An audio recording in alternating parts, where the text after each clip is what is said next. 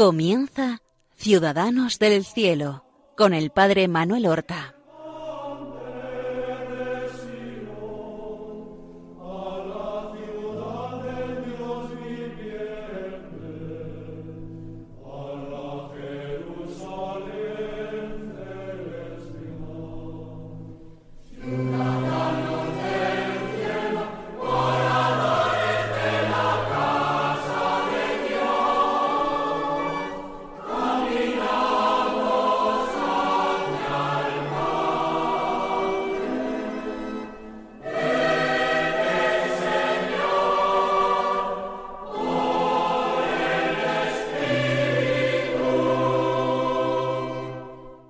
Buenos días, queridos amigos, oyentes de Radio María y seguidores de este programa Ciudadanos del Cielo que comenzamos en este momento.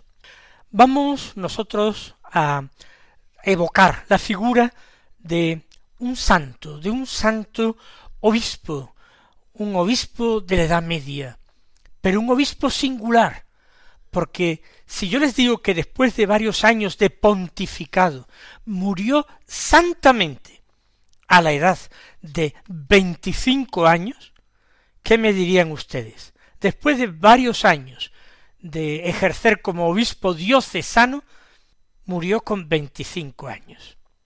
Estoy hablando de San Luis, San Luis obispo, no San Luis el rey de Francia, ni San Luis Gonzaga, no, sino San Luis, que es llamado a veces Luis de Tolosa o Luis de Anjou, porque era de familia real y pudo haber ceñido la corona. Era sobrino segundo del rey San Luis de Francia. Esto por línea paterna. Y hijo de Carlos II, rey de Nápoles y de Sicilia, y su madre, María, era hija del rey de Hungría Esteban II. Por tanto, su abuelo materno era el rey de Hungría.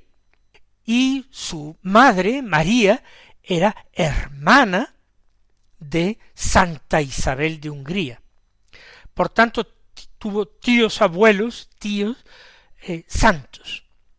Nació en la Provenza francesa en el año 1274 y quienes hablan de él se escribió mucho al morir tan joven, los sobrevivieron muchas personas de su familia y amigos y conocidos y escribieron de él. De niño mostró una extraordinaria precocidad, una madurez impropia de su edad.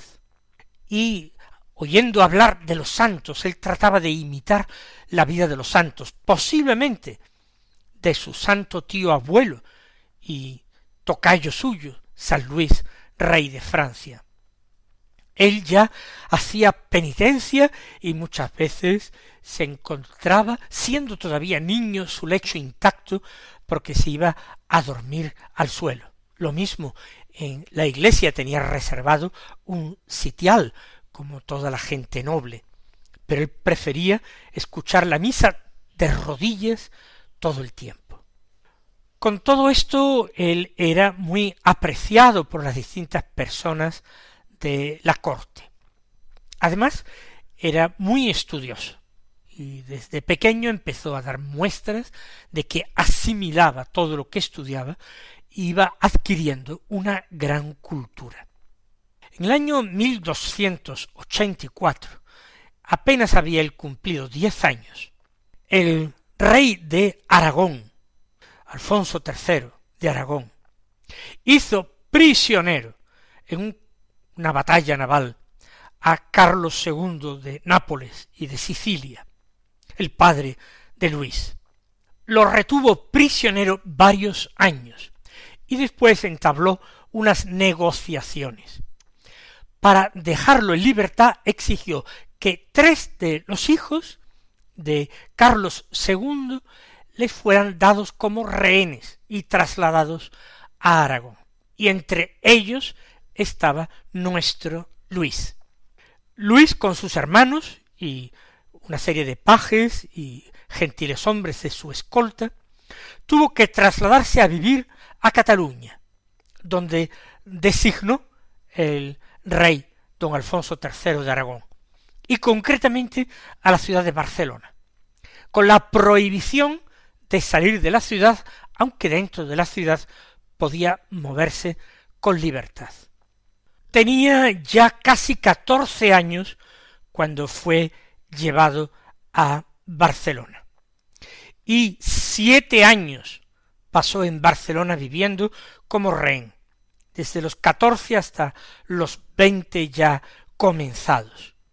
De hecho, el rey don Alfonso III no lo trató demasiado bien, pero Luis mostró una paciencia extraordinaria, una aceptación de la situación sin quejas.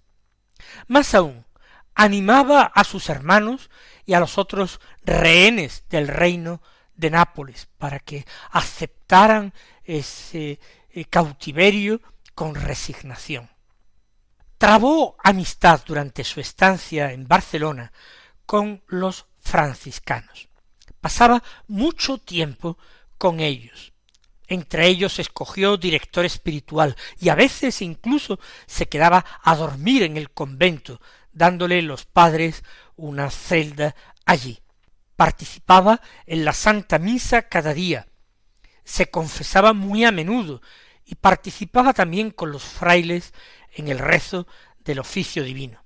Aparte de eso, su tiempo lo empleaba visitando cárceles para consolar a los presos, hospitales y ejerciendo en ellos su caridad. Muy desprendido de las cosas de la tierra. Este amor a Dios y al prójimo tan notable en un adolescente que cuando llegó allí, como decimos, apenas tenía catorce años, llamó mucho la atención. Pero toda esta práctica de la caridad y esta entrega a la devoción no excluyó que siguiera estudiando. Eso sí, guiado por los maestros de la orden de San Francisco. Estudió filosofía y teología. Cayó, sin embargo, enfermo, y estando enfermo, hizo una promesa a Dios, hizo voto de hacerse franciscano si recobraba la salud. Habiendo obtenido la salud, poco después vino también la liberación definitiva de su padre. Su padre no estaba preso, pero finalmente pudo firmar una paz durable con el sucesor de Pedro III de Aragón, que era Jaime II. Y así, eh, nuestro Luis y sus hermanos y los otros rehenes que estaban en Barcelona fueron puestos en libertad con permiso para poder regresar a su tierra. Sin embargo, en ese acuerdo que liberaba a los rehenes, se establecía también que el rey Jaime II de Aragón se casaría con la princesa de Nápoles, doña Blanca, que era hermana de nuestro Luis, para establecer así, eh, vía unión matrimonial, más alianzas entre el reino de Aragón y el de Nápoles y Sicilia. Pero también se pacta que Luis se case con una hermana del rey don Jaime II. Y la, el padre eh, le daría en herencia la corona de Nápoles a esta hija, mientras que el hermano mayor del rey de Nápoles heredaría la corona de Hungría. Sin embargo, Luis se opone a esto que han acordado a sus espaldas. Él dice que ya ha hecho voto personal de hacerse religioso franciscano. Y estando en la ciudad de Montpellier, en Francia, una vez que ha salido de Cataluña, le pide al provincial franciscano que lo acepte en la orden, pero el provincial lo rechaza porque conoce las intenciones de su padre. Por eso Luis se pone en camino hacia Roma, dispuesto allí a aclarar toda la situación. En Roma hizo una renuncia oficial formal de sus derechos al trono de Nápoles y a otras coronas que pudieran corresponderle en el futuro por herencia.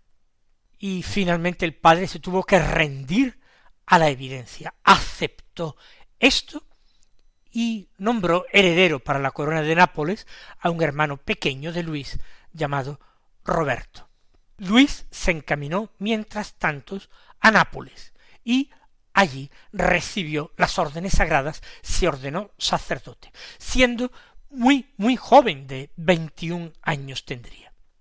El Papa Bonifacio VIII conoció a Luis cuando él eh, regresaba de Cataluña y comprendió la virtud que atesoraba este joven. Luego, cuando nuestro Luis se ordenó sacerdote, sacerdote en principio diocesano, no entró de momento en los franciscanos, pensó que sería bueno, tanto por su santidad, por su cultura y además por la nobleza de su sangre, hacerlo obispo. Y de hecho, cuando cumplió veintidós años, así lo designó. Pero él recordó el voto que tenía de hacerse franciscano y pidió permiso al Papa y al Rey, que le habían hecho aceptar este obispado, le permitió permiso para entrar primero en la orden franciscana y con el permiso del Papa hizo profesión religiosa como fraile franciscano en el convento de Santa María de Araceli, en la ciudad de Roma, en 1296. Y ese mismo día en que hizo su profesión religiosa, él recorrió las calles de Roma con el hábito franciscano y fue al, al convento franciscano a estar allí y a comer allí. Y durante el viaje a la sede que se le había encomendado, que fue la de Tolosa, en Francia, durante ese viaje que él quiso hacer eh, a pie, se hospedó en varias ciudades, entre ellas en Siena, en Florencia, y siempre cuando había en la ciudad o pueblo donde llegaban un convento franciscano, él pedía ser alojado allí. Y además alojado sin ceremonias ni privilegios. Llamaba muchísimo la atención, sabiendo quién era, quien podía haber ceñido una o más de una coronas reales. Llamaba la atención que en la comunidad dormía en una celda igual que los demás frailes, en una cama pobre, que comía a veces el pan duro que recogían los frailes limosneros de limosna, Recuerden ustedes que estamos en el siglo XIII, muy cerca todavía de San Francisco de Asís, y que la pobreza se guardaba de una forma estricta. Fregaba los platos en la cocina después de la comida y se consideraba el último de todos. Y así, si había de pasar más de un día descansando en ese convento, así vivía. Cuando llegó a Tolosa, fue extraordinariamente bien recibido, tanto por el clero como el pueblo y también la nobleza. Todos lo consideraban un poco suyo. La gente principal, la nobleza, porque la nobleza de Luis aventajaba la de todos, siendo de la familia Anjou, de la familia real francesa y de la familia real de Nápoles. Pero también su juventud, su dulzura, su paciencia, tan probada en los años de cautividad en Barcelona, todo su aspecto y también su sabiduría, sus dotes, lo atrajeron, lo atrajeron el cariño de todos. Inmediatamente empezó a desempeñarse como obispo de Tolosa pero él siguió como hacía en Barcelona cuando todavía era seglar, visitando a los enfermos en los hospitales, visitando a los encarcelados y socorriendo a los pobres, con esa caridad tan extraordinaria que desde que era adolescente dio pruebas, siguiendo el ejemplo de ese tío abuelo suyo, que fue el rey de Francia, San Luis. Se mantenía con las rentas de los obispados de la forma más pobre, y el resto de las rentas del obispado lo entregaba a los pobres. Sentaba con frecuencia, incluso diariamente, a su mesa a veinticinco pobres a los que él servía humildemente. según una costumbre que también había practicado este tío abuelo suyo, San Luis de Francia. Era también un buen predicador, siendo tan joven, su extraordinaria cultura hacía que las gentes acudieran a sus predicaciones. Tenía muchísima devoción al celebrar la misa y era rara la Eucaristía en que no derramaba abundantes lágrimas de devoción. Entre esas lágrimas que eran advertidas por el pueblo, y lo encendido de su palabra conmovía también a la audiencia, de forma que muchísimas personas se convirtieron por su predicación y por el ejemplo de su vida. Entre ellos muchos herejes, y también a destacar un gran número de judíos que logró convertir al cristianismo. Pero todo ello con suavidad, todo ello con paz, con paciencia, con esa humildad que desarmaba a quienes podían considerarse sus adversarios o sus enemigos. En el año 1299 cuando tenía veinticinco años, decidió hacer un viaje a Roma para asistir a la canonización de su tío abuelo, San Luis, rey de Francia. Cuando pasó por la Provenza, precisamente por un lugar muy cercano al lugar de su nacimiento, Briñoles, cayó enfermo. Algunos dicen que él llevaba el propósito de una vez participar en la canonización de su tío abuelo, en Roma, renunciar ante el Papa a su obispado y pedir permiso para seguir viviendo humildemente como un fraile franciscano en algún convento de la orden. Eso se dice de él. Lo cierto es que su fama de santidad era grandísima, que se le atribuían milagros de curaciones de enfermos, con mucha frecuencia. Incluso un sacerdote de Tolosa eh, creyó en una visión haberlo visto ascender al cielo. Lo cierto es que esa enfermedad que contrajo o se manifestó al pasar por Briñoles camino de Roma se reveló fatal. Allí pasó unos cuantos días recibiendo eh, la comunión como viático todos los días y en oración altísima y llena de lágrimas pasó los últimos días de su vida. Y el día 19 de agosto de 1299 tenía veinticinco años de edad, falleció santamente. El cuerpo, sabiendo que era franciscano, lo trasladaron a la ciudad de Marsella, donde había un gran e importante convento de franciscanos, y allí se le dio sepultura.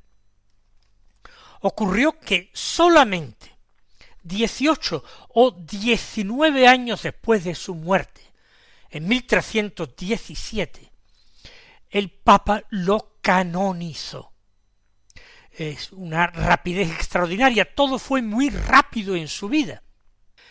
Y el 11 de noviembre de ese mismo año 1317, con motivo de su canonización, los franciscanos del convento de Marsella exhumaron el cuerpo eh, que estaba enterrado en su iglesia y lo depositaron en un eh, relicario, asistiendo a la ceremonia su hermano pequeño, rey de Nápoles, Roberto I. Allí en ese relicario, en un lugar eminente de la iglesia, se conservaron sus restos durante más de un siglo, porque en 1443 otro rey de Aragón, Alfonso V, conquistó Marsella, y entonces quiso llevarse el relicario con los restos de San Luis de Tolosa, y dejó este relicario en Valencia donde fue venerado durante siglos, hasta que en el año 1862 eh, se devolvió, se llevó a la catedral de Tolosa, donde él durante unos pocos años había sido obispo.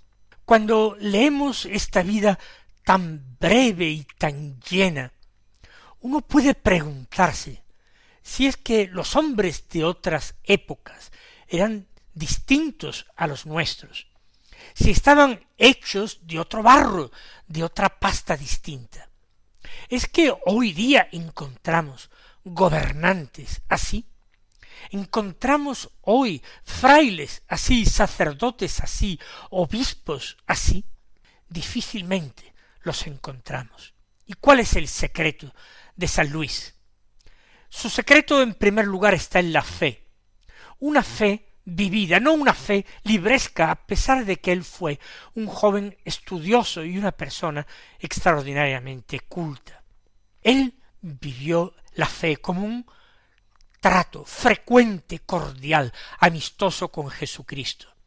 Una fe que excluía totalmente cualquier asomo de duda, una fe coherente que le hacía vivir exactamente aquello que profesaba con sus labios.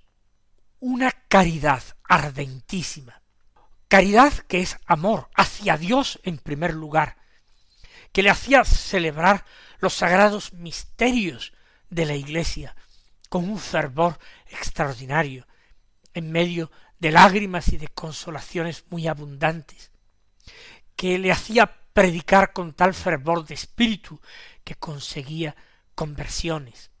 Y esa caridad también hacia su prójimo, hacia los más necesitados, enfermos, presos, pobres. Todo está en coherencia con la fe. Es la práctica de las virtudes. Hoy día, más que ponernos a practicar las virtudes, organizamos una reunión para hablar de las virtudes y diseñamos un plan pastoral para poner en práctica la vivencia de estas virtudes. Pero difícilmente nos ponemos a la tarea. Nos falta fe, nos falta caridad. Y nos falta también muchísimo aquello que San Luis practicó. La humildad más perfecta, la paciencia heroica, la dulzura y la suavidad, y el desprecio más absoluto de la ambición de poder, la codicia de riquezas y el ansia y deseo inmoderado de placeres. Vamos a pedirle al Señor que Él nos conceda su gracia para desear, pedir y vivir estas virtudes, y así hallarle un día a Él en la gloria, encontrarnos con todos nuestros hermanos los santos, los ciudadanos del cielo. Que el Señor os colme de sus bendiciones y hasta el próximo programa.